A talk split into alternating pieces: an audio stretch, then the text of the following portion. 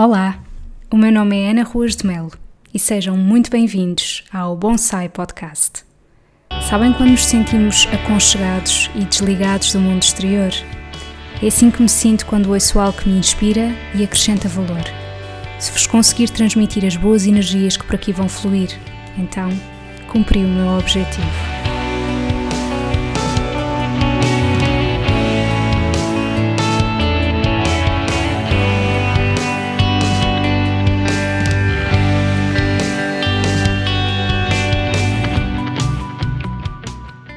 Bem-vindos ao episódio 42 do Bonsai Podcast. Neste episódio eu trago uma convidada muito especial. Ela chama-se Sofia Carvalho e é autora do site Criar, Comer, Crescer. Este é um dos sites de receitas que eu mais gosto porque é muito diferente dos outros. Hoje em dia existem cada vez mais receitas sem glúten, receitas aptas a vegetarianos, a vegetarianos estritos, mas este site traz receitas com duas vertentes. Não entra aqui leite de vaca, nem entra soja. E isto porquê? Porque a Sofia descobriu que o seu filho mais novo é alérgico à proteína do leite de vaca, que é de facto a alergia alimentar mais frequente em crianças com menos do que 3 anos. E não só isso, como também é alérgico à soja. E portanto, isto significa que a Sofia teve aqui que se reinventar na cozinha e começou a criar receitas com um aspecto super apelativo e aptas para toda a família. E eu não poderia deixar de a convidar aqui para o podcast para nos falar sobre toda esta experiência e também para nos falar sobre como é que é viver na Suíça. Isto porque a Sofia está a viver na Suíça atualmente, portanto, falámos sobre quais são as maiores vantagens, o que é que ela gosta mais, o que é que gosta menos, sobre todo o seu trabalho que desenvolve com este site e eu acho que está uma conversa muito enriquecedora. Convido-vos desde já a conhecerem o site dela, o trabalho da Sofia. Eu vou deixar todos os links aqui na descrição do episódio para que também a possam apoiar, porque é um projeto que merece muito o nosso apoio. Espero muito que gostem da nossa conversa e até já! Olá, Sofia, muito obrigada por estarmos aqui a gravar esta conversa. É o prazer é todo meu. É espetacular estar aqui contigo e conhecer-te, conversarmos. Boa. Olha, Sofia, e hum, eu gostava que para começarmos aqui com um fio condutor, eu conheci-te através do teu trabalho do Criar, Comer, Crescer, e eu gostava que explicasse um bocadinho como é que surgiu esta necessidade de tu criares esse site de receitas que eu acho que é tão útil, porque isso foi derivado a, eh, a uma alergia diagnosticada no teu filho mais novo, não é? Portanto, para nos explicares um bocadinho todo o teu percurso até ter sido criado esse site. Uh, nós descobrimos que o Afonso era alérgico à proteína de leite, ao leite, tinha sensivelmente um mês e meio. E foi um grande, para mim foi um alívio, para o meu marido ele ficou assustado, é verdade que apanhou uma pessoa de surpresa, mas para mim foi um alívio porque ele já há várias semanas que não estava bem, que tinha uh, feridas na pele que eu achava que não eram normais. Uh, as pessoas diziam, ah, isso são medranças, é isto, é aquilo, isso vai tudo passar. Eu não achava nada normal. Até um dia que eu deitei um creme a seguir a, a tomar banho e ele começou a gritar como se o tivessem a matar. É assim uma coisa. Lembro-me como se fosse hoje a sensação que eu tive naquele momento. Meti-o logo dentro d'água novamente, lavei-o todo e telefonei ao marido e disse-lhe: Vou direto para o pediatra, que isto não é normal. Não pode ser normal. E hum, sabes que eu acredito muito que nada é por acaso e que as pessoas certas aparecem no nosso caminho quando, quando são para aparecer. A sério, acredito muito nisso. E então uh, nós tivemos muita sorte de ter uma, pediatra, uma pediatra que, apesar de já ter alguma idade, teve três filhos, ambos alérgicos à proteína do leite. Por isso, para nós, foi a salvação, salvo seja, porque ela disse logo que isto, de certeza que é isto, mas vamos testar. Vou-vos dar esta fórmula, que é uma fórmula de leite apta para alérgicos ao leite.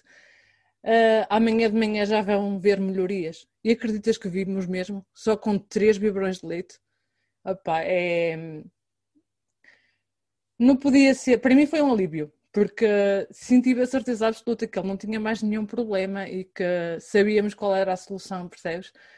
Quando vejo mães hoje em dia que uh, andam de médicos para médicos, que não conseguem descobrir o que é que têm os filhos, é tão frustrante e dói tanto. Por isso eu tive muita sorte, tivemos mesmo muita sorte. E foi assim que descobrimos.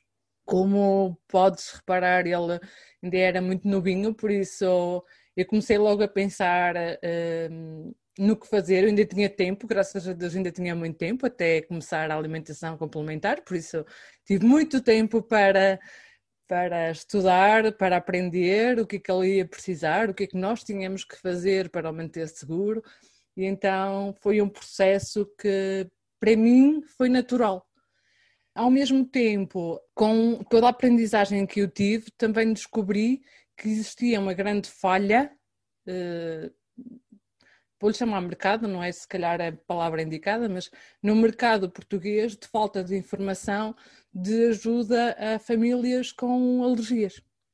Hoje em dia já existe muitos artigos e muitos bens alimentares que tu podes comprar no supermercado aptos a alérgicos. Ainda é difícil, mas já existe muitos há cinco anos atrás não era assim tão fácil e então achei que eu uh, podia, um, vou recapitular um bocadinho, é, como é eu a dizer? Eu senti necessidade de aprender a fazer as coisas porque o trabalho que me dava, porque tu tens, esse, ver se eu te consigo explicar, tu tens, queres ir comprar umas bolachas, uh, chegas ao supermercado e vês tantos nomes que nem, nem sequer consegues soltar que ficas a pensar, eu não sei se isto é seguro para o meu filho se eu vou matar, salvo seja. E então eu cheguei à conclusão que para mim era muito mais fácil eu chegar e só compro aquilo que eu consigo ler e o que sei que lá está. O que não souber o que lá está e o que não consigo ler, não compro. Então aprendi a fazer as coisas. E foi assim que tudo surgiu. Porque se para mim foi mais fácil fazer em casa e muito mais rápido, porque o tempo que eu perdia no supermercado à procura de coisas que pudessem dar para ele ou para nós, uh, era mais que suficiente para eu fazer qualquer coisa em casa. E então foi isso. Partilhei aquilo que eu aprendi, basicamente. É isso mesmo. Uh, foi, se não me engano, um ano mais tarde de eu saber uh, de descobrirmos a alergia dele que surgiu o site, que eu publiquei o site. E eu acho que é um site extremamente útil, Sofia, mesmo. E, e tu já gostavas assim de, de cozinhar ou foi algo que tiveste que aprender a gostar? Eu sou-te sincera, eu sempre gostei de comer, mais de comer do que cozinhar. Mas um, foi um gosto que eu fui ganhando a partir do. Opa, sabes, eu, eu, pelo menos comigo foi assim. Eu habituada com a minha mãe a fazer boa comida, eu não tinha trabalho nenhum a fazê-la, né? Uma pessoa habitua-se à comida boa e acaba por fazer menos. Quando eu comecei a, a passar mais tempo fora de casa e a não ter tanta, tanto tempo para refeições com, com os meus pais, acabei por aprender a cozinhar e fazer as minhas próprias refeições. Por isso, acho que é a necessidade aguça o engenho e acabas por aprender algo que, no meu caso, eu, eu aprendi que gostava mais de cozinhar do que aquilo que eu pensava que gostava. Por acaso, este, este processo de estar aqui na Suíça, do meu filho alérgico, mostrou-me várias coisas que eu não tinha, não tinha noção. A, a fotografia, o vídeo, o partilhar coisas com as pessoas, isso eu já gostava de fazer, porque eu já tinha tido um site antigamente mais de DAI, sabes? Mas é, é, diferente. Não tinha, não tive, na altura não tinha tempo, nem uh, acho que era mais o tempo, porque os tempos eram outros. Eu aqui com, como estou a 100% com ele, uh, tive sempre mais um bocadinho de tempo de que, de que a trabalhar a tempo inteiro, como se costuma dizer. Uh, então descobri capacidades e gostos que não fazia ideia, por acaso é interessante. Claro, e quando tu descobriste que o teu filho era alérgico, uh, tu ainda estavas a viver em Portugal ou já tinhas ido para a Suíça? Não, já cá estava, já cá estava há sensivelmente dois anos, ou quase. por volta disso. Um ano e meio, dois, já não tenho certeza. Foi há cinco anos, nós estamos quase há sete, por isso é mais ou menos isso. E achas que, apesar de, de se calhar responder a isto ser difícil, mas uh, o facto de um, tudo isso ter acontecido estando tu na Suíça, achas que um, o tipo de oferta alimentar que tu tens aí acabou por ser mais fácil do que se estivesse em Portugal ou achas que iria dar um bocadinho ao mesmo? Sinceramente, não noto muita diferença. Eu lembro-me de, de conversar com algumas mães nos grupos de APLB, de alérgicos à proteína de leite, e sinceramente acho que todas nós, de forma geral, tínhamos uh, essa dificuldade. O que eu acho que é a maior dificuldade uh, lá em Portugal, em termos de alimentação, é praticamente igual, mas a maior dificuldade em Portugal, a meu ver, era os valores e a falta de apoio. Porque, hum, por exemplo, no meu caso, que eu não conseguia amamentar e tive que dar uh, suplemento e depois uh, continuação só com esse suplemento, uh, nós, até um ano de idade, a seguradora assume os custos. Ou melhor, nós pagamos acho que 5% desse valor, já não tenho a certeza, 5 ou 10% desse valor. enquanto que em Portugal tu tens que comprar uma lata inteira uh, te, pagas o valor completo. Agora não, agora acho que há sensivelmente um ano, qualquer coisa assim do género, já há ajudas para alguns, alguns, algumas fórmulas para alérgicos. Mas na altura não havia e nós também tivemos essa sorte. Foi só até um ano, mas eu, eu tinha considerado que pelo menos até aos três anos eh, nós iríamos dar fórmula para compensar alguma falta nutricional, tal como se amamentasse eu daria na mesma até aos três anos. Uh, no entanto, eles só participavam até um ano. Para nós uh, é uma despesa que, que deixou de se fazer, porque é um custo mesmo muito elevado. Só para teres noção, se não me engano, eu quando ia de férias eu ficava.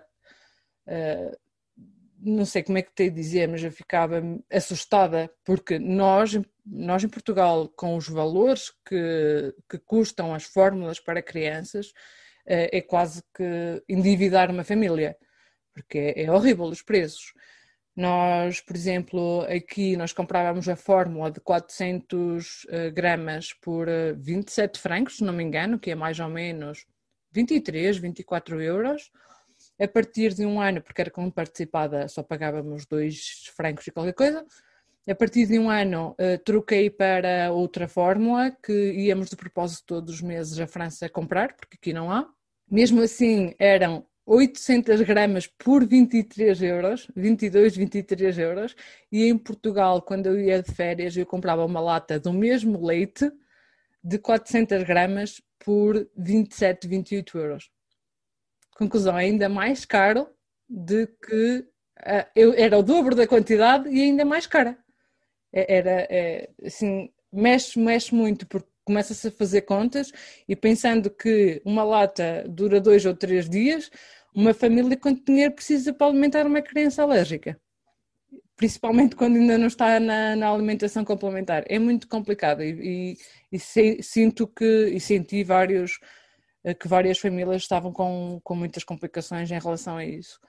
Uh, além disso, outra, outra das dos grandes impactos é, por exemplo, os iogurtes, porque nós temos a tradição de dar os iogurtes aos bebés a partir dos, dos 8, 9 meses e as, principalmente quem, quem tem alergia, alergia ao leite e à soja, então o problema complica-se verdadeiramente. Eu ia exatamente falar sobre isso, porque o teu filho não só é alérgico à proteína do leite, mas também à soja, portanto complicou ainda mais. Ui, de longe sim, porque hum, ela, ela disse-nos que para não dar soja até um ano e só testar a partir de um ano, porque hum, existe quem é alérgico a uma coisa, às vezes pode ser alérgico às outras também e um, ela aconselhou-nos a não dar logo porque, por causa disso mesmo. Ao ovo não tivemos problemas nenhums, tivemos um problema ao glúten ao início, quando fiz a, hum, a introdução aos seis meses, mas uh, depois fomos tentando em pequenas quantidades e aos sete meses, sete não, oito meses mais ou menos, aos oito meses já não tinha alergia nenhuma, já não fazia alergia, foi só o glúten, se não me engano, e depois já a soja foi quando eu testei com quase 12 meses e que também foi, fez alergia. Uh, no nosso caso, a alergia à soja foi muito mais grave que os efeitos secundários foram muito mais graves do que ao leite, mas eh, é quase igual. No nosso caso, eu sou sincera, nós tivemos muita sorte porque o nosso filho, é assim, eu posso também estar a dizer isto, mas também penso assim, eu também o protegi muito, porque eu, por exemplo, não deixava que ninguém tocasse nele sem lavar as mãos primeiro. Uh, Aconteceu-me um cenário, uma altura que era, estavam, fui à casa de uma família e eles estavam a comer um, cogumelos com natas e só o simples facto de, de lhe terem limpo um, a baba do a baba, pronto, da boca, com o guardanapo que tinham utilizado para limpar, de comer o, os cogumelos com natas, uh, fez a reação alérgica logo de seguida, tipo duas horas depois. Por isso, uh, as reações dele foram maioritariamente tardias após a, a, a introdução alimentar complementar, mas ele fazia reação a, a simples toques, então eu, eu protegia-o muito, eu também sei que protegia-o muito, evitava que lhe tocassem, etc, etc, esse tipo de coisas. Pode ter sido por causa disso, mas mas também acho que tivemos sorte de ele não ter uma, uma alergia assim tão grave, nunca tive problemas de. Ele nunca teve uma, um choque anafilático, uh, nunca tive necessidade de andar com uma injeção de adrenalina. Este tipo de coisas que muito, algumas famílias em Portugal e aqui também necessitam de ter mais cuidado, eu não senti essa necessidade. A reação era mais a nível da pele, é isso? Era de intestino e pele. A pele era eczema muito, muito forte. Tinha problemas respiratórios e, tipo, como se ficasse quase sem ar. Ele apanhava, tipo, resfriados. Tipo, parecia que tinha sintomas de gripe, mas não era gripe, era uma reação alérgica. Uh, depois era difícil conseguir descobrir o que, é que era, se era mesmo gripe ou se era alergia, mas maioritariamente era, era efeitos de alergia e tinha, hum, tinha diarreias bastante fortes. Uh, chegou a ter muco também, que é uma das reações. Pronto, são, são, série, são uma série de complicações gástricas que o miúdo tinha, mas nunca teve, nunca chegou ao ponto de ter uma reação anafilática, por isso, pronto, sinto-me uma sortuda, sinceramente. Claro. E hum, tu, antes de teres criado esse site, trabalhavas em algo que não tinha nada a ver com alimentação? Eu vim, eu vim para a Suíça, antes de vir para a Suíça, eu sempre trabalhei no ramo da construção civil, atendimento em lojas de bricolagem. Foi sempre o meu trabalho, uh, tanto como, como atendimento a clientes, como da administrativa ou, um, ou como subchefe em lojas. Por acaso tenho o background do meu pai ser eh, carpinteiro e também trabalha nas obras, por isso era tudo dentro da mesma área. Uh, no entanto, quando vim para aqui, uh, eu estava. Não arranjei trabalho logo assim ao início, como é normal. Uh, fui fazendo umas horas aqui e ali, às vezes ia trabalhar para o restaurante onde o meu, meu marido trabalhava na altura, outras vezes comecei depois também a, a guardar a fazer, a fazer trabalho de ama com, com os vizinhos e, uh, e foi passando assim o tempo. Uh, entretanto, o Afonso nasceu com este problema, acabei por ficar o tempo inteiro em casa e nunca mais procurei nada.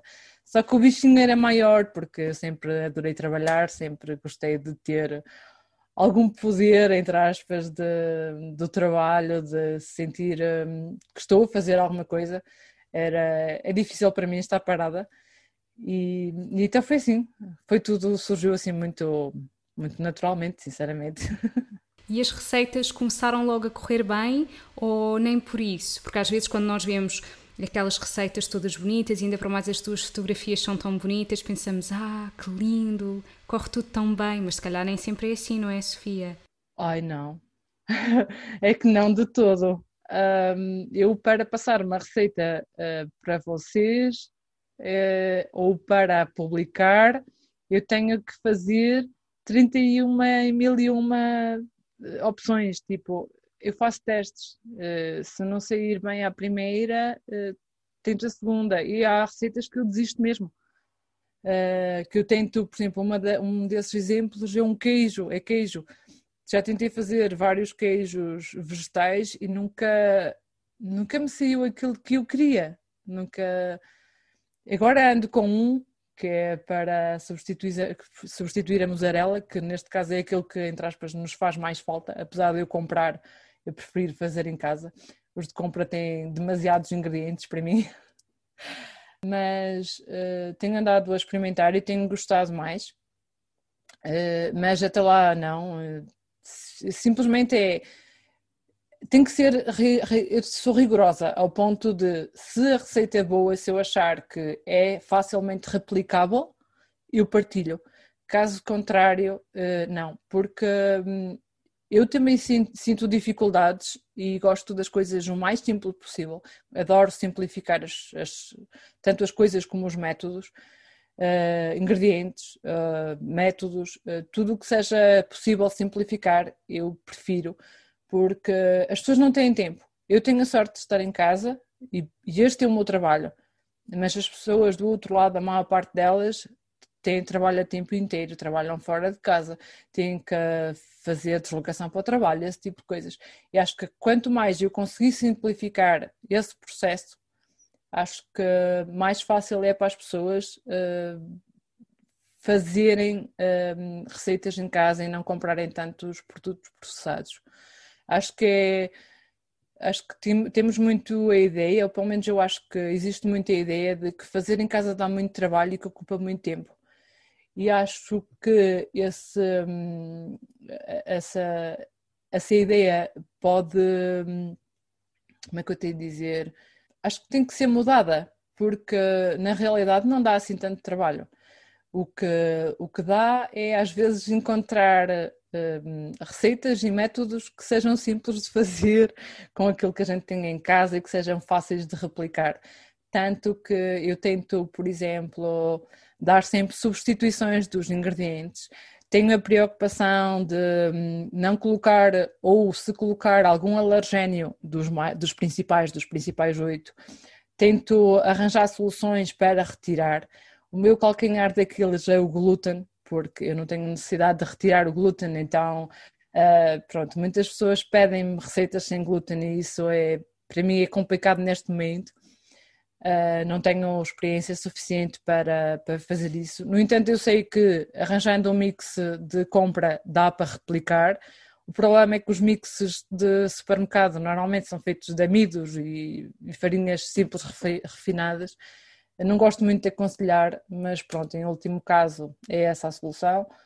Uh, mas eu tento isso, que é para simplificar ao máximo e poder, uh, poder ajudar que é realmente esse o intuito, o intuito porque sinto mesmo que existe, existe falta e que posso ser útil de alguma forma porque eu já passei por lá, não é? Então... Eu acho que te, tu te destacas exatamente porque uh, não é assim tão comum encontrar receitas como as tuas, para esses casos específicos de alergia à proteína do leite, de alergia à soja, enquanto que receitas sem glúten eu acho que é algo bastante mais comum.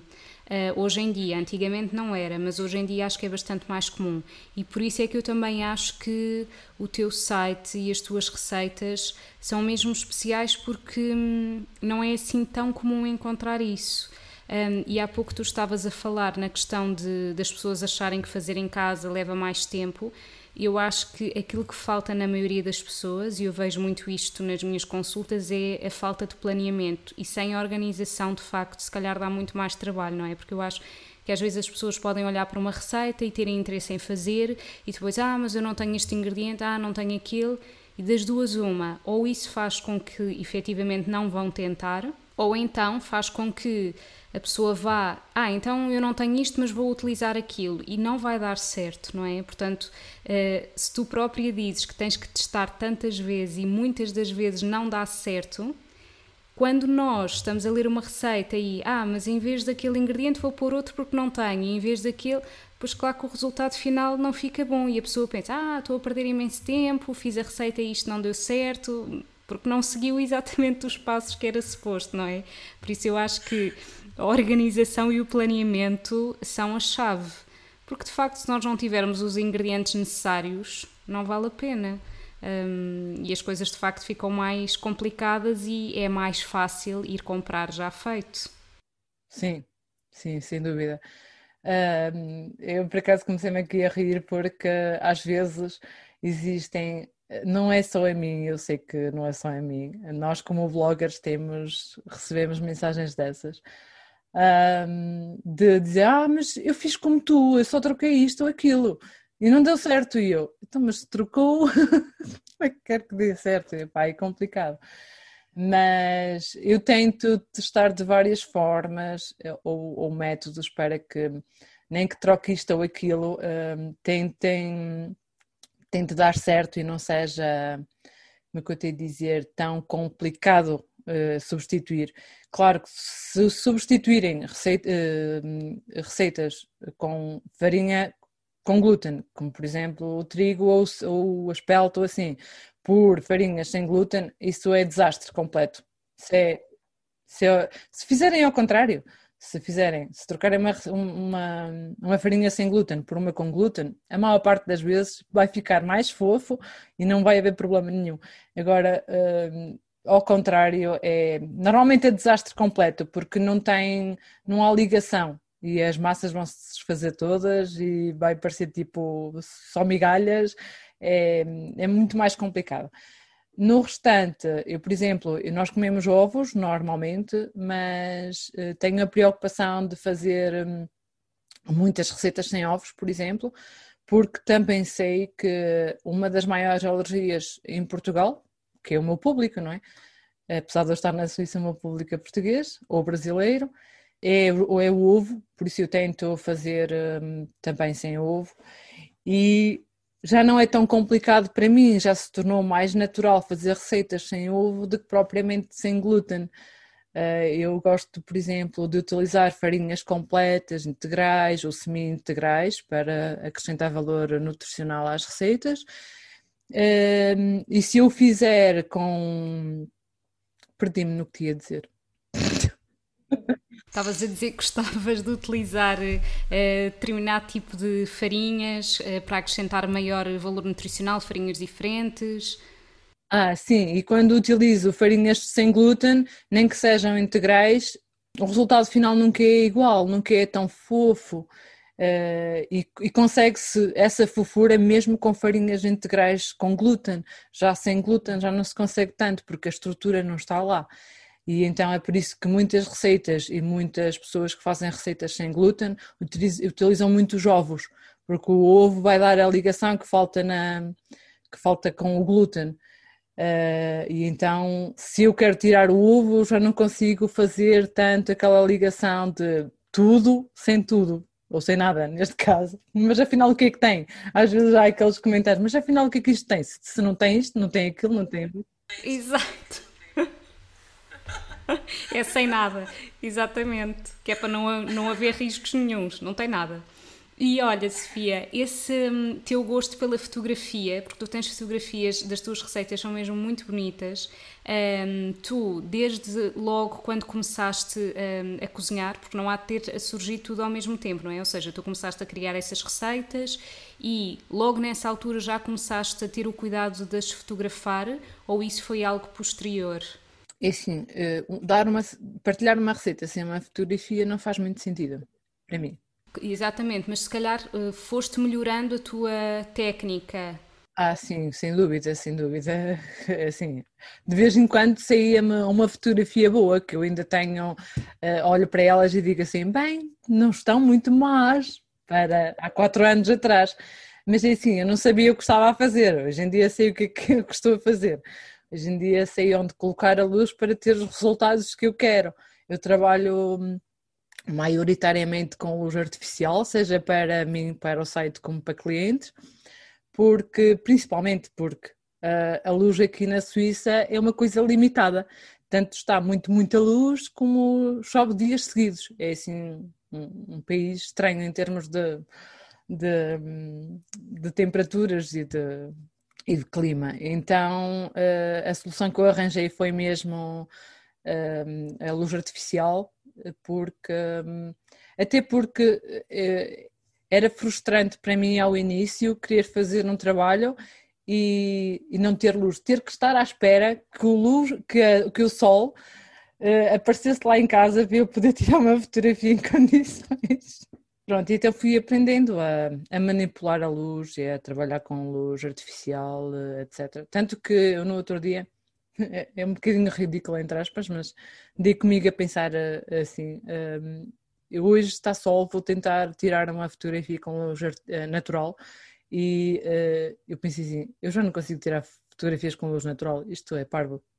Tem, tem uma técnica diferente e então eu fiquei confundida, eu própria me confundi.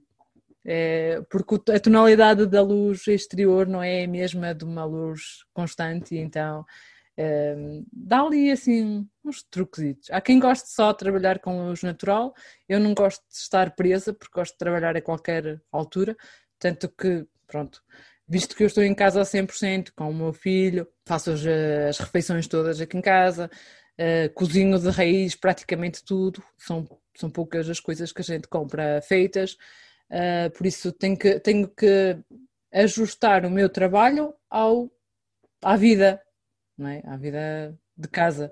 Por isso acaba por, não posso, por exemplo, programar uma sessão fotográfica para as quatro da tarde porque o sol é melhor deste lado e afinal o meu filho precisa de atenção e eu vou, não posso fotografar a outra hora, percebes? É, então a luz artificial neste caso é muito, é muito boa para isso. E não é assim muito difícil de trabalhar, é só, é só um bocadinho de, de experiência, de tentativa. Em termos dessa experiência, Sofia, como é que tu uh, foste aprendendo a melhorar a tua técnica fotográfica? Por autorrecriação ou fizeste algum curso? Eu, eu sou muito autodidata em praticamente tudo, como já deves ter reparado. Mas a minha maior inspiração em termos fotográficos foi sem dúvida um, a Joni, da Bite Shot. Ela é, ela é americana, e ela é a minha maior inspiração. Por acaso é engraçado que descobria por acaso no início do canal dela no YouTube e fiquei fã dela para sempre, por assim dizer, porque ela simplifica tão bem, mas tão bem os processos todos que, que para mim foi quase como uma segunda pele. Uh, e então foi ela principalmente a minha fonte de inspiração. Depois conheci outras pessoas e há outras pessoas que eu gosto de admirar o trabalho, tanto que eu tenho um bocado o estilo do light and bright, mas gosto de testar outras luzes, outro, outra, outras mudanças de, de, de, de, raios solares, etc. Ou, pronto, neste caso, luz artificial, mas uh, um, um, gosto de manipular e, a, e aprender a manipular a luz e um, já Pois é assim, tô, com ela, é engraçado que consegui aprender a olhar, por exemplo, uma fotografia tua, imagina, e saber de onde é que vem a luz. Como é que ela tirou a fotografia? E acho que isso é uma aprendizagem que nós temos que, que também é importante, porque acabamos por aprender a fazer só olhar para as fotografias das outras pessoas. Isso é um, é um, é um trabalho mental engraçado, eu por acaso gosto, pronto. É, se calhar um bocado geek, mas. Não, eu acho que é fundamental nós também olharmos para o trabalho dos outros como forma de inspiração. Eu, no, durante a quarentena, fiz um workshop online de fotografia de comida, em que uma das coisas que era mesmo indicada era isso, que era Uh, vão procurar fotografias de comida, vejam qual é que é o vosso estilo, inspirem-se, porque isso não significa que vocês vão copiar significa que vão utilizar uh, essa base, essa inspiração para recriarem as vossas próprias fotografias.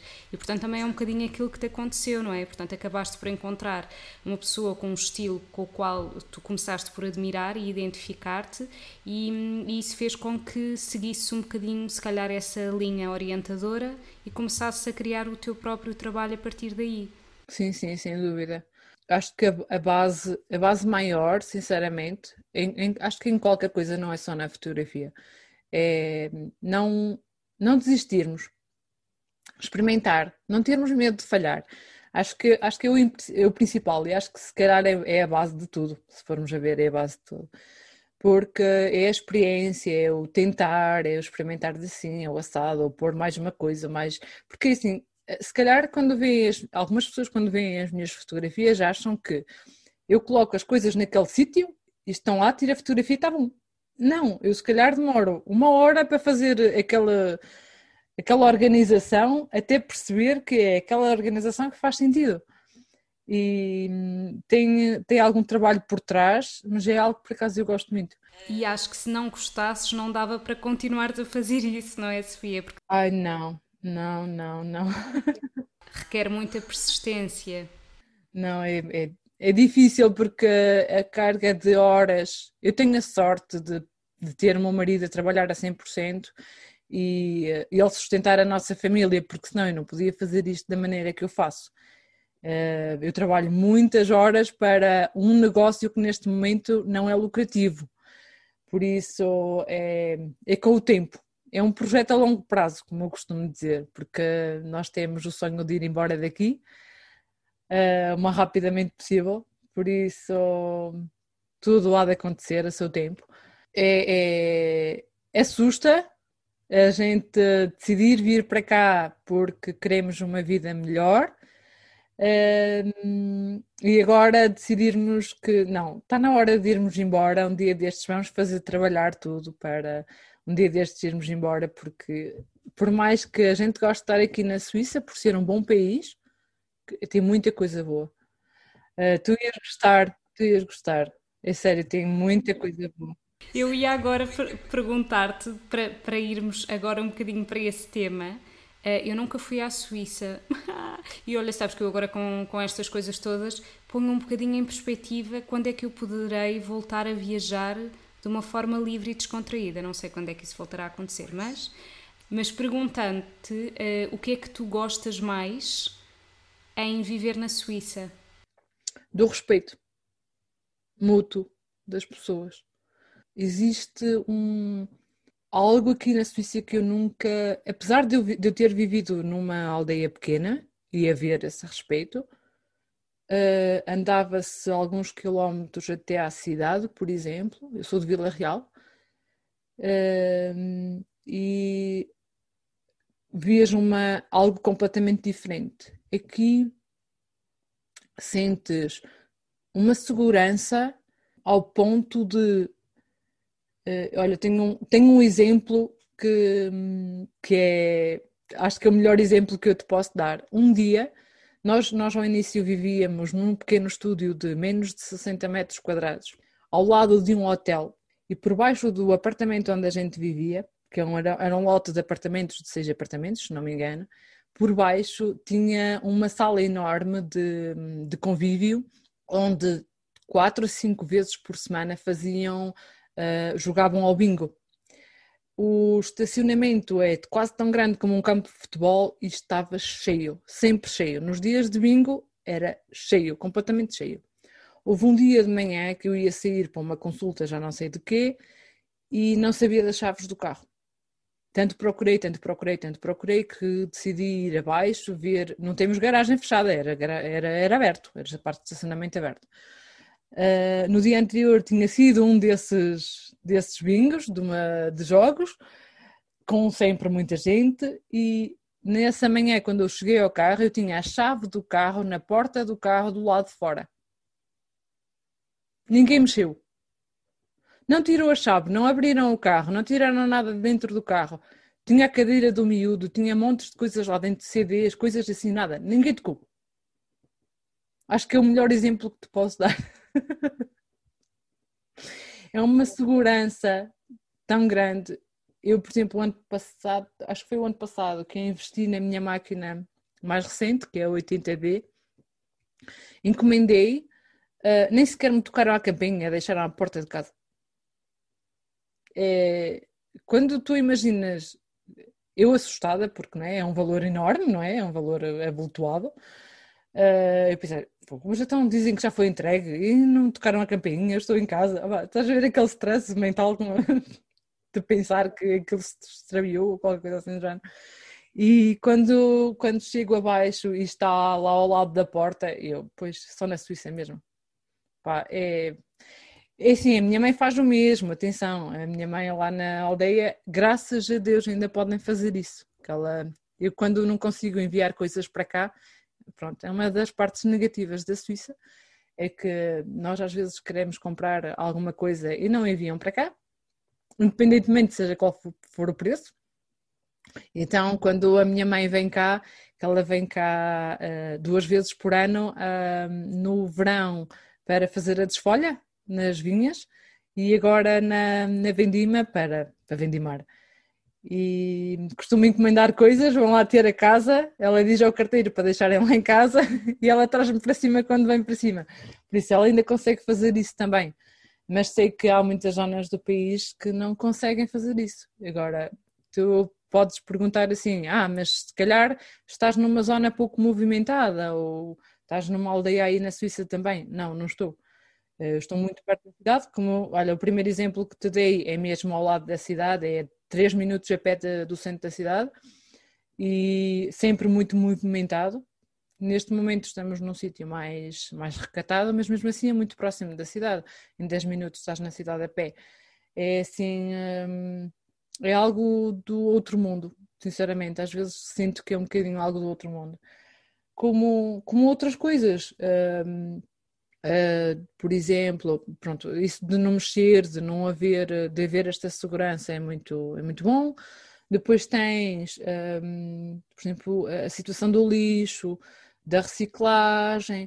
Uh, eles são muito regrados e ao início quem vem de fora acha que são regrados demais, mas depois apercebemos que isso é para o nosso bem e fortalece muito o que é uh, o ser humano e as relações, de, tanto da natureza como entre nós.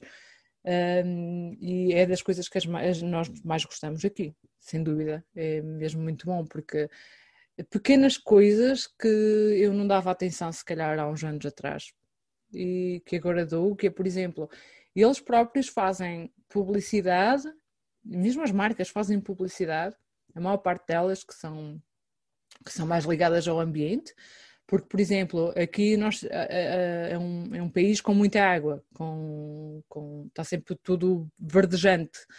Uh, tu não tens um, um incêndio, não, não vês campos abandonados, é tudo muito verde, é tudo muito.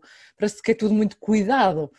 E eles, por exemplo, quando têm alturas, aconteceu ano passado, este ano não, mas aconteceu ano passado, que houve semanas, acho que três ou quatro semanas, com muito sol e que não veio a chuva, eles enviam cartas para casa a aconselhar as pessoas para gastarem menos água, para não, não uh, regarem, por exemplo, os jardins que não, não necessitem, as hortas sim, mas os jardins não, uh, para darem prioridade àquilo que é importante, deixarem de lavar os carros, esse tipo de coisas, as piscinas, não encher as piscinas.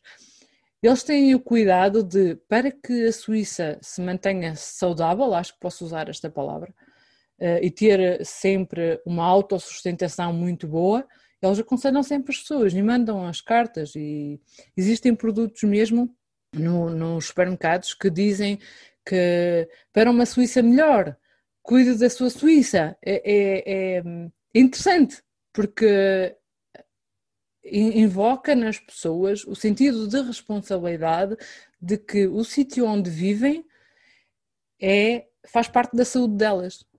Acho que. Sim, sim, perfeitamente. Acho que faz todo o sentido. E, e é muito essa questão de. Olha, por exemplo, eu aqui em Portugal uh, há uma coisa que eu acho repugnante que são as pessoas que cospem para o chão. Eu acho que isso é mesmo um total desrespeito, uh, porque enfim, como se a rua fosse lixo, não é? Quer dizer, por amor de Deus. Um, e não vejo qualquer justificação para isso acontecer. Não, não acho que. Acho que é uma coisa que é perfeitamente evitável e denota mesmo o não querer saber. Um, isto é lixo, apesar de ser uma coisa comum a todos e apesar de ser, se calhar, uma rua que essa própria pessoa passa todos os dias. E, portanto, um, nós termos a noção de que o sítio onde vivemos também é da nossa responsabilidade, não só, em primeiro lugar, nem que seja por nós, não é? Se já não quisermos pensar nos outros, nem que seja por nós e depois pelos outros também. Portanto, acho que é assim uma grande discrepância, não querendo generalizar, mas que há determinado tipo de coisas que uh, não, não é suposto, uh, estando nós já na década em que estamos, uh, a ver coisas tão ainda, quer dizer, que poderiam ser tão melhoradas com civismo. Se calhar vais achar repugnante e é mesmo assim, porque eu já achava na altura e agora ainda, ainda agora vendo esta realidade suíça, ainda sinto mais. Na minha zona, uh, a estrada que vai uh, da, da, freguesia, que é a aldeia antes da minha aldeia, uh, que vai para a minha aldeia, é uma estrada de, de floresta. E era suposto a floresta ser limpa, mas quando passas lá, agora não sei, este ano não fomos de férias por esta situação, não é? Uh, mas já o ano passado uh, ainda, ainda se fazia, era tradição. Epá, pronto, tradição, eu não gosto desta palavra associada àquilo que eu vou dizer, mas pronto, acho que vais perceber. Uh, a tradição era quando passas lá, deitas o saco do, do, do McDonald's pela, pela janela fora. Tu passas naquela, naquela, no meio daquela floresta e é só, só sacos de McDonald's. É, é, é entristecedor. Não, ai, é sério, mete-me uma confusão. Já me metia antes, mas agora ainda me mete mais, a sério, é muito. Acho que não. Eu, eu digo isto muitas vezes, porque, hum, porque acho que é importante, é, uma, é, um, é, é, uma, é um estado de mentalidade muito importante é, e acho que todos nós devíamos aprender isso. Se não sabemos, acho que devíamos pensar nisso. Eu, eu utilizo muito na minha forma de viver é não, não faço aos outros aquilo que eu não gostava que me fizessem a mim. E tento reagir sempre nesse sentido, mesmo quando é algo que eu não gosto. Ou imagina que alguém me faz algo mal, que eu acho que é mal. Eu, na altura, até posso, se for uma coisa forte, eu também posso sentir magoada e chateada, pronto, coisas normais. Mas depois fico a pensar, mas será ponho-me no lugar da outra pessoa. Será que ela fez isto porque teve um dia mau? Será que isto ou aquilo? Estás a perceber? Eu acho que nós próprios também reagimos às vezes. Eh, nós vemos isso, por exemplo, eu como marido, às vezes reajo pior a uma pergunta simples que ele faça e não fui justa com ele, porque ele não merecia, por exemplo, se calhar a minha reação de acordo com aquilo que eu estava a viver antes. Ele não tinha culpa, não tem culpa da minha reação por causa de eu estar mal disposta de uma situação qualquer. Entendes? Acho que eh, tanto em atitudes como na forma de viver, acho que, que falta um bocadinho isso às vezes. É tentar nos pôr no lugar dos outros e, e, perceber que não somos únicos, que não somos, quer dizer, somos únicos, pessoas únicas, mas uh, não vivemos em comunidade, que vivemos em comunidade e que é que não somos uh, únicos no planeta Terra ao ponto de nós, só nós é que temos razão. Pá, não, é um bocadinho. Concordo. E Sofia, um, se calhar o facto de, isto agora falando num, num, assunto diferente, mas ainda sobre o viver na Suíça, uh, o facto de tu fazeres as refeições maioritariamente em casa, se calhar não te faz tanto explorar uh, gastronomia típica daí, ou já provaste assim algumas coisas típicas daí que gostes? Olha, por acaso aqui pouco foi a comida que eu provei cá à Suíça. A comida suíça é muito à base de queijo. Tem muito queijo, por isso. E portanto foste para o local errado. É, sim, vendo por, a, pela parte de que tenho um filho alérgico e estou na Suíça, que maioritariamente é natas, leite e queijo, pá, pronto. Não há muito para onde escapar, né? Mas tem, tem, além das salsichas, tal como os alemães, eles adoram salsichas, uh, muito queijo, muito queijo, muitas natas. Uh, e sim, não, não experimentei muitas coisas, mas experimentei as tradições deles, a comida tradicional, na casa da família, em vez de ir a um restaurante. Que ainda é melhor, não é? Quando nós vamos comer a casa de pessoas locais, eu acho que a experiência ainda é melhor do que se formos a um restaurante. Sim, sim, sim, sem dúvida, sim, também acho que sim. Mas agora pensando bem, acho que nunca fui a um restaurante tirando o, o do tio do meu, do meu marido. Acho que nunca comi num restaurante tirando o dele. Por isso, hum, assim, as, as refeições deles, não, a alimentação dele, deles não, não é muito diferente da nossa. O que eles criticam, entre aspas, os portugueses é que nós misturamos muito batatas com arroz. Mas olha, então eu nesse aspecto, eu nesse aspecto sou sueca, porque eu odeio misturar batata com arroz.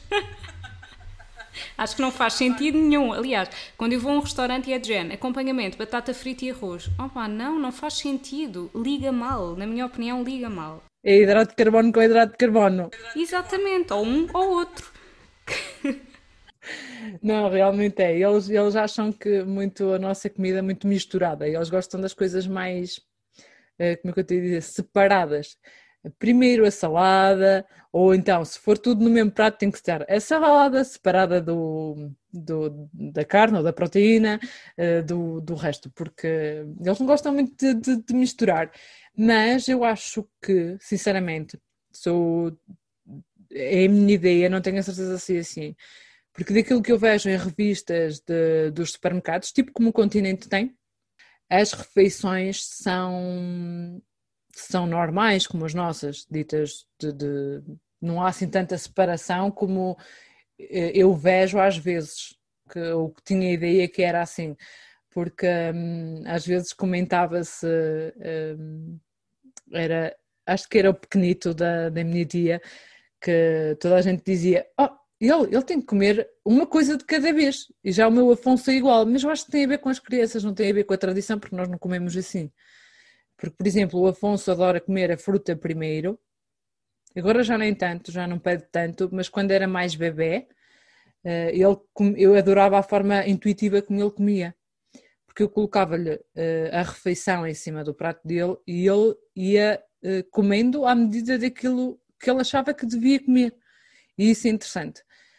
O que eu já não acho muito piada, porque acabo por achar que é um bocadinho picky, uh, que é um bocadinho esquisito, que é, um, gosta, por exemplo, quando a gente gosta de comer, uh, por exemplo, massa com feijão e tomate, ele gosta das coisas separadas, tipo massa branca, feijão cozido e tomate ao lado. Estás a perceber? Não sei, porque acho que não tem a ver com a tradição suíça, acho que tem a ver com a própria criança, sinceramente. Porque nós nunca, ele nunca esteve com ninguém que o habituasse a comer assim. Uh, por isso, não sei bem. Na verdade, existem portugueses que são assim. Eu conheço pessoas que não gostam das coisas misturadas no prato. Pois, eu gosto. Eu também gosto. Eu, acho que é assim, lá está. O, a batata frita e o arroz não me faz sentido. Agora, há outras coisas. Como é que eu como uma feijoada sem ser misturado? Não entendo. Não é? Ou seja, há determinado tipo de pratos que é mesmo para ser misturado. Como é que eu como, sei lá, imagina, um cozido à portuguesa é para ser misturado. As coisas têm que estar misturadas. Uh, uma sorda, enfim, há uma papa, não é? Depende dos pratos. Noutras coisas acho que de facto não, não faz muito sentido. Mas há pouco, quando tu estavas a descrever os pratos, eu pensei assim: então o ideal para um sueco é assim, aqueles pratos com as divisórias tipo bebê na introdução alimentar. Ou seja, uma divisória para o, para o brócolizinho, uma divisória para a carninha esmagada, tudo separadinho. Não, por acaso não tinha ideia que os suecos eram assim, não, não tinha, por acaso não. Ok. Boa, Sofia atendendo ao facto de aí na Suíça ser praticamente tudo, uh, não praticamente, mas pronto, tem muito essa cultura do queijo, das natas, do leite, como tu dizias, como é que é a refeição do Afonso na escola? És tu que se calhar tens que dar comida para ele comer lá, não é? Sim, nós, nós está a fazer um ano, sensivelmente, mais ou menos, que ele começou a ir para a creche para se começar a habituar com a língua, porque, por exemplo, eu falo muito mal francês, também não tenho como falar bem, salvo seja. Também não me esforço muito, porque eu consigo me desenrascar. Gostei de teres admitido isso, também não me esforço. Não, é sério, é verdade, sabes porquê? Porque o meu trabalho não é aqui. Eu trabalho para Portugal. Por isso eu falo maioritariamente inglês e português. Uh, então aquilo que eu, que eu sei é o básico de chegar ao pé de alguém, pedir uma informação, uh, desenrascar-me. Eu consigo ir, por exemplo, a uma segurança social, a uma entidade pública aqui pedir um papel qualquer que eu preciso. Eu leio muito bem as cartas de, de que vêm da escola, etc. Consigo perceber o que as pessoas me dizem muito bem. Falar não falo tão bem porque não tenho essa prática, porque eu estou em casa e não convivo com pessoas. Então, é assim, como também o meu objetivo é um dia uh, ir embora, se eu estou a trabalhar para Portugal, não faz sentido eu estar a aprender muito uh, o francês ou a, ter, ser muito especializada em francês, quando o objetivo futuro não é esse, entende? Não, não tenho prazer. É, é, é mesmo isto. É, se não tenho esse objetivo de futuro, também já não tenho prazer em, em aprender a língua de forma a ter uma conversa um, tão natural como tenho contigo.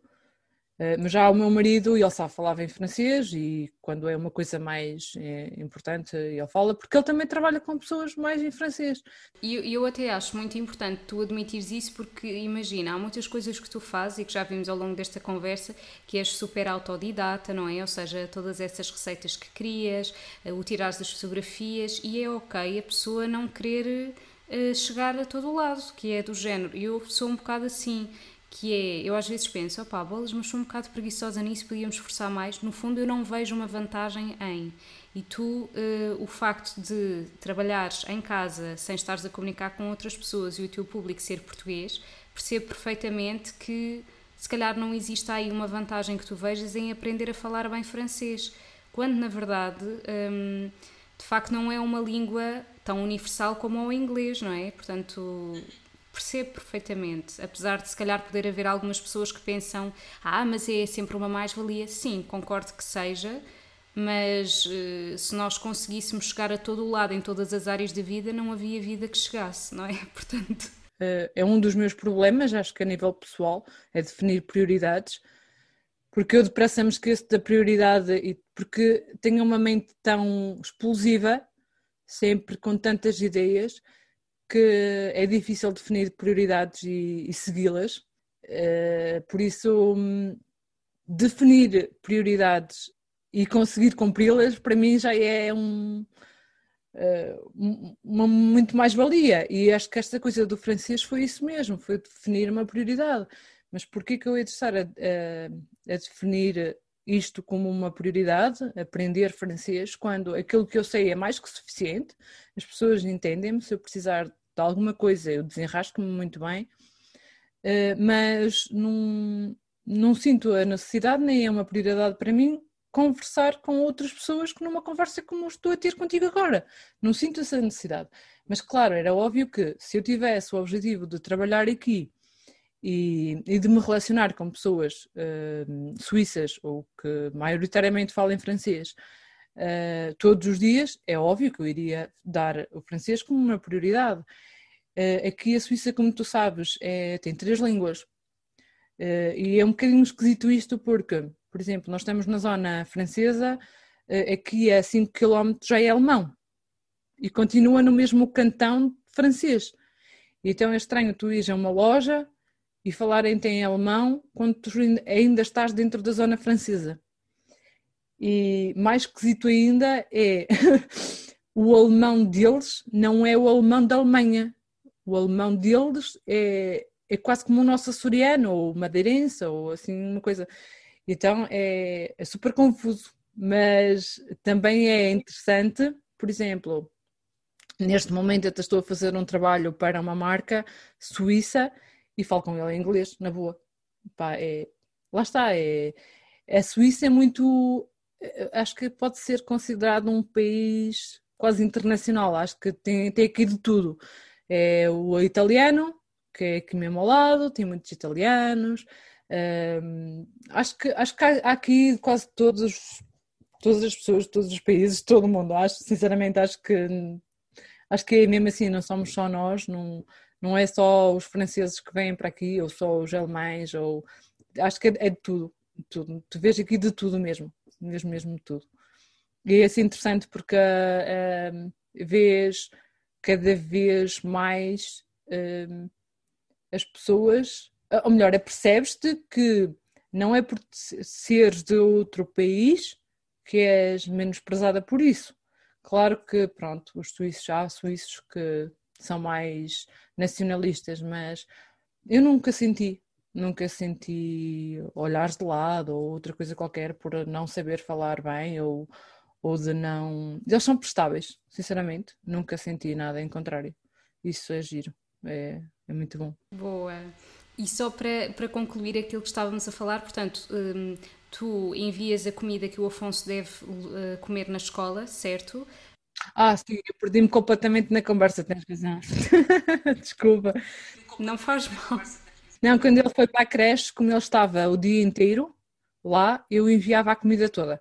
Eu avisei que ele era alérgico uh, e enviava tudo. Almoço, lanches, tudo, tudo, tudo. Agora na escola ele só faz manhãs e uma tarde. Por isso não come lá, não tem necessidade de comer. Mas o lanche envio sempre. E se tu não tivesses possibilidade de fazer, eles se calhar não conseguiriam ter opções, ou sim? Para ele neste momento já teriam, porque hum, ele neste momento já tolera vestígios, já tolera pequenas quantidades de leite. Uh, eu fiz um trabalho com uma. Uh, eu nunca consigo dizer isto, por isso vou dizer, vou dizer pela parte mais fácil. Fiz um trabalho com uma médica de, de alergias. Alergologista? Exatamente, nunca consigo soltar isso. Mas, uh, em que hum, existe várias etapas de introdução de quantidades de, de proteína de leite. Uh, o Afonso chegou ao, à parte do queijo, como ele não gosta de queijo, parei aí e não consegui testar mais nada. Por isso, pronto. Olha, ainda bem que ele não gosta de uma coisa que, que provavelmente se calhar não iria poder comer. Pois, é. Ele gosta, por exemplo, uh, nós compramos às vezes, não sei como é que se chama aquela marca, é uma marca, hum, acho que até é alemã, de queijo vegetal. Foi das primeiras marcas que eu descobri cá, porque nós comprávamos uh, este tipo de coisas assim mais específicas. O leite eu retirei completamente, também já não bebíamos muito. Os iogurtes substituímos. O meu marido começou a comer de soja, mas ele também nunca. Hum, só provou naquela altura, depois voltou a não, não comer mais. Eu depois também comecei a fazê-los em casa. As natas foram muito fáceis de substituir, tirando a parte que acho que foi a parte que me custou mais, foi tu fazeres tipo uma sobremesa com chantilly. Uh, nas refeições, tipo, refeições principais é muito fácil de trocar as natas, super fácil, é só um bocadinho de amido ou engrossar o molho e está bom.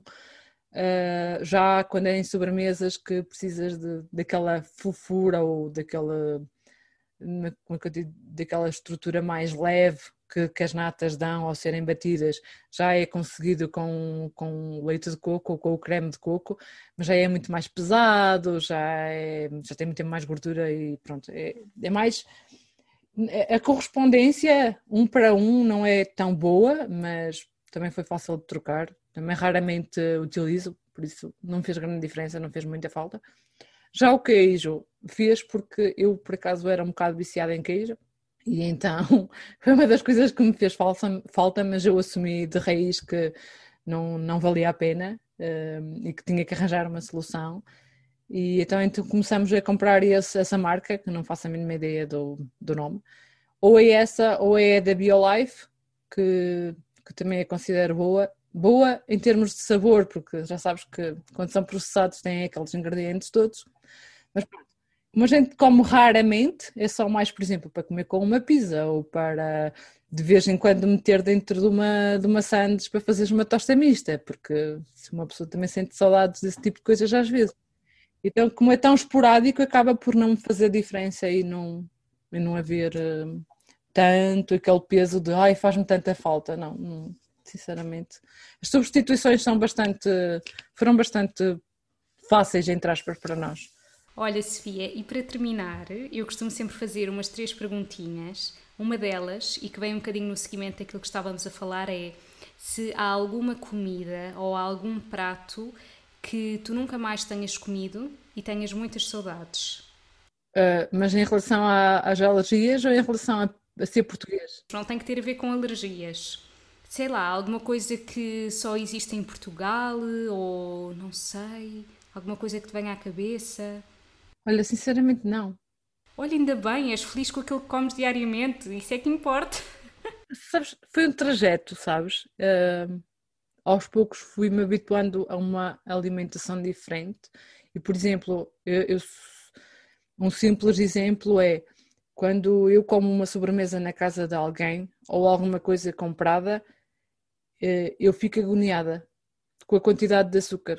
Eu sinto, eu sinto mesmo o meu corpo entrar em choque glicémico, porque, uh, pronto, como é normal, as quantidades de açúcar são muito superiores uh, em coisas compradas e uh, na, na, no tradicional, e, eu sinto mesmo isso. Acho que só me fez bem. Eu já há muitos anos que diminuí o açúcar e agora mais ainda, porque eu sei que estamos a alongar, mas isto foi uma coisa que eu me parei. Não, não, à vontade. Acho absurdo, e tu como nutricionista de certeza que me vais dar razão, acho absurdo as, os bombons, entre aspas, uh, os chocolates para crianças terem mais açúcar que um, que um chocolate para adulto. Pá, não me faz sentido nenhum. Não me consigo meter na cabeça disso. Esse tipo de coisas, não consigo. É tipo um ovo Kinder, por amor de Deus. Aquilo até a mim me agonia. Sou um adulto que sei o que é açúcar há muitos anos é, mete-me muita imensa confusão como é que uh, as empresas. Uh, eu sei que tem a ver com a, com a validade das coisas, não é? o lucro e a validade das coisas, pronto, é um negócio como outros qualquer. Mas agonia-me um bocadinho, sinceramente. Mas pronto, tirando essa parte.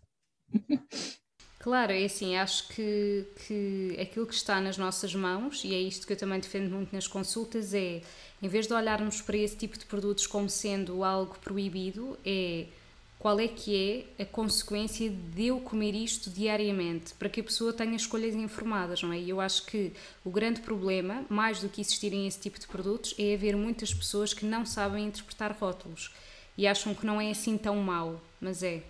Acho que aqui o papel fundamental é as pessoas fazerem escolhas informadas e haver o exemplo, e eu falo sempre nisto não me choca existir doces pontualmente na alimentação de uma criança, desde que existam exemplos básicos e diários, como existir sopa, existir fruta, existir legumes no prato todos os dias e os pais ou os cuidadores também o estarem a fazer. Porque eu vejo muitas vezes em consulta: ah, mas a minha filha não quer, por exemplo, tomar o pequeno almoço. Mas a mãe toma, ai não, eu não tenho tempo, então não pode esperar que a sua filha queira, porque a sua filha, apesar de ser uma criança, também tem vontade própria. E portanto, se a mãe acha que não tem tempo para tomar o pequeno almoço, porque é que a filha também não pode achar que também não quer? Está no seu direito. Portanto, eu acho que é aqui. E, e pronto, o exemplo é tudo. É, é isso, e acrescentando, acrescentando um bocadinho aquilo que tu estás a dizer, é o ser proibido. Sempre me disseram isso. O fruto proibido é o mais apetecido, não é? Desde, desde pequenos que somos ensinados assim. Então, acho que não deve ser proibido, deve ser pontual. Exatamente, sim, sim. Lá está eu, hábitos. Se nós temos uma má alimentação como pais, não podemos esperar que os nossos filhos tenham uma boa alimentação. Agora, por exemplo, o meu filho não gosta de comer vegetais. Ou melhor, ele, ele, todas as crianças acho que passam por muitas fases diferentes, mas ele comia muito bem vegetais sozinhos. Eh, eu colocava e ele comia normalmente. Com o passar do, do tempo, acabou por não gostar não, come os vegetais, mas se eu lhe disser assim, olha, tu não queres o que está no prato, não queres igual à mamãe, mas queres sopa? Ele, sim, mamãe, quer sopa. Ele come muito bem a sopa. Eh, é triturada? É, mas está lá tudo, pronto, não interessa. Claro, exatamente. E de facto existem alimentos que devem fazer parte da nossa alimentação diária, mas não temos que os comer todos da mesma forma. Se tiver que ser só na sopa, porque é só na sopa que a pessoa gosta, muito bem, é melhor do que em lado nenhum. Por isso é quando alguém me diz eu não gosto de determinado alimento, isso para mim não é igual a então não vai comer. Como é que não gosta? Que formas é que já experimentou que não gosta? Então eu já experimentou desta e daquela maneira, então vamos experimentar, porque de facto é completamente diferente comer legumes no prato ou comer na sopa. E outra pergunta, Sofia. Uh, se só pudesses viajar para mais um sítio no mundo, onde é que escolhias ir? Para Portugal. Ok. eu, eu, tenho muito amor por Portugal, apesar de ver lá, entre aspas, muitos defeitos, mas eu adoro Portugal. E a última pergunta, que é: sentes que já deixaste a marca que querias no mundo ou que ainda tens um longo caminho pela frente? Eu acho que a vida é todo um processo. E, e acho que nada termina enquanto a gente tiver vontade de aprender, explorar, de, de viver. Olha, basicamente de viver. Se nós continuarmos a ter vontade, eu pelo menos, enquanto eu tiver vontade de viver, acho que nunca terminou. Acho que nada termina, porque a vida é uma aprendizagem e, e aprende-se tanto. Acho que, acho que nada termina, acho que nada tem um fim enquanto você é vivo e tem-se vontade de viver. Boa, Sofia. Muito obrigada, gostei imenso desta conversa. Obrigada pelas tuas partilhas. Eu também, eu sou uma faladora, peço imensa desculpa. Não tens nada que pedir desculpa, eu gosto imenso quando eu faço só uma pergunta e do outro lado a pessoa desenvolve o assunto. Isso é que é conversar. Senão isto é só ping-pong, não tem graça nenhuma. Gostei muito. Muito obrigado, gostei mesmo muito de falar contigo também. Foi um prazer enorme conhecer-te e olha, muito, muito sucesso e um beijinho muito, muito grande. Eu acho que foi uma conversa muito inspiradora. Espero muito que vocês tenham gostado. E aproveito agora para vos dizer que muito em breve, uh, aliás, mais propriamente na próxima quinta-feira, dia 5 de novembro, eu vou lançar aquilo que tenho estado a preparar a nível de refeições vegetarianas. Eu sei que isto é um tema que interessa a muitas pessoas, é um tema que me interessa muito uh, a mim, particularmente. Eu não sou vegetariana, mas eu raramente consumo carne ou peixe por opção pessoal. Lacticínios também consumo cada vez menos. E sei, muitas das vezes em consulta, que as pessoas têm muita dificuldade em se tornar vegetarianas. As pessoas que querem, porque atenção que eu não acho que toda a gente tenha que se tornar vegetariano, uh, mas têm de facto dificuldade em compor os pratos, em saber se estão a ingerir a quantidade de proteína suficiente, vitaminas e minerais suficientes. Aliás, eu criei mesmo. Um, uma votação, digamos assim, no, no, Instagram em que vos perguntei quais eram as dúvidas principais relativamente à alimentação vegetariana e eu creio muito que aquilo que eu preparei vos vai ajudar neste sentido. Portanto, fiquem atentos no dia 5 de novembro, portanto, daqui a dois dias, eu vou lançar aquilo que estive a preparar. Espero muito que vocês gostem. Até lá, acompanhem o meu trabalho pelo Instagram, Facebook, no meu site e muito obrigada por estarem desse lado. Um grande beijinho e até para a semana.